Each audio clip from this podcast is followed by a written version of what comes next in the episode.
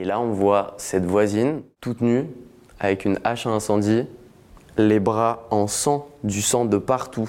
Mais on s'est dit, elle va défoncer la porte avec la hache, elle est là pour tous nous assassiner. Je suis parti vivre aux États-Unis euh, au courant de l'année 2021 euh, pendant un an et je suis parti genre vraiment tout seul. Je connaissais personne. Surtout, je suis parti à Chicago. C'est pas non plus la ville euh, qui fait le plus rêver. Ça fait rêver, mais tu dis putain c'est un peu dangereux quand même. Quand je suis arrivé du coup à Chicago, j'étais quand même en colocation avec des gens que je connaissais pas. Et en fait, on habitait donc dans une résidence étudiante. Et du coup, on a commencé à se faire pote un peu avec la voisine qui habitait à l'étage dessus.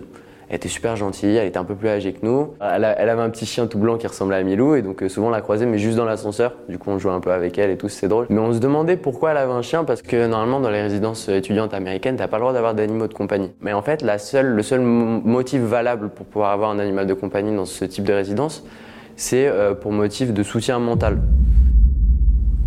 On savait pas et on se retrouve euh, une semaine avant Halloween. C'est vrai que Halloween là-bas aux États-Unis c'est quelque chose de culturellement très très très important. Tout le monde se déguise, euh, tout le monde fait ses courses pour essayer d'avoir le déguisement le plus réel possible. Et c'est vrai que c'est un peu ça euh, qui va faire que ce qui nous est arrivé, on l'a pas vu venir quoi.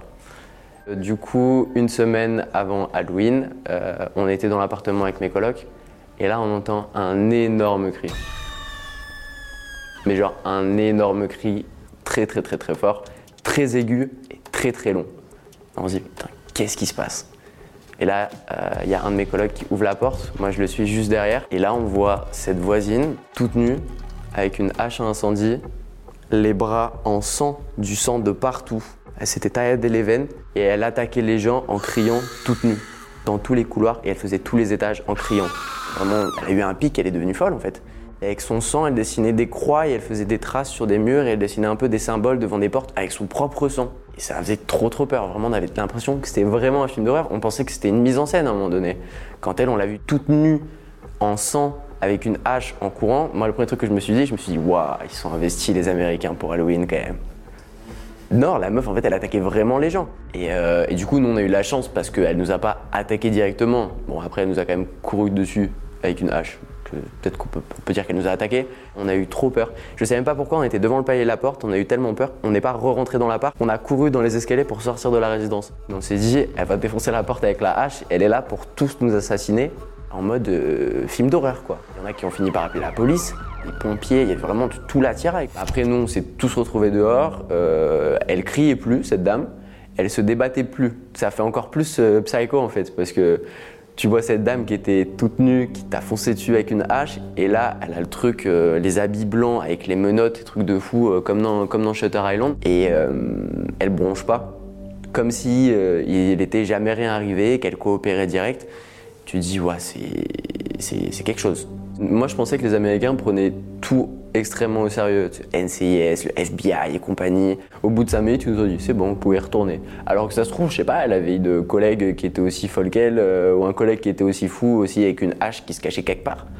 Mais non, au bout de 5 minutes, on est re-rentré comme si c'était une petite alerte incendie, quoi. Vraiment, euh, il y avait rien de grave. On est quand même allé voir ce qui se passait à son étage, parce que nous on était au cinquième, elle, elle habitait au sixième étage.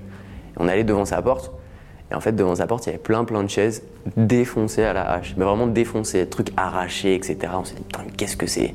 Et c'est là où il y avait le plus de traces de sang, du coup. Là où elle avait fait des traces de sang sur la porte, sur les murs.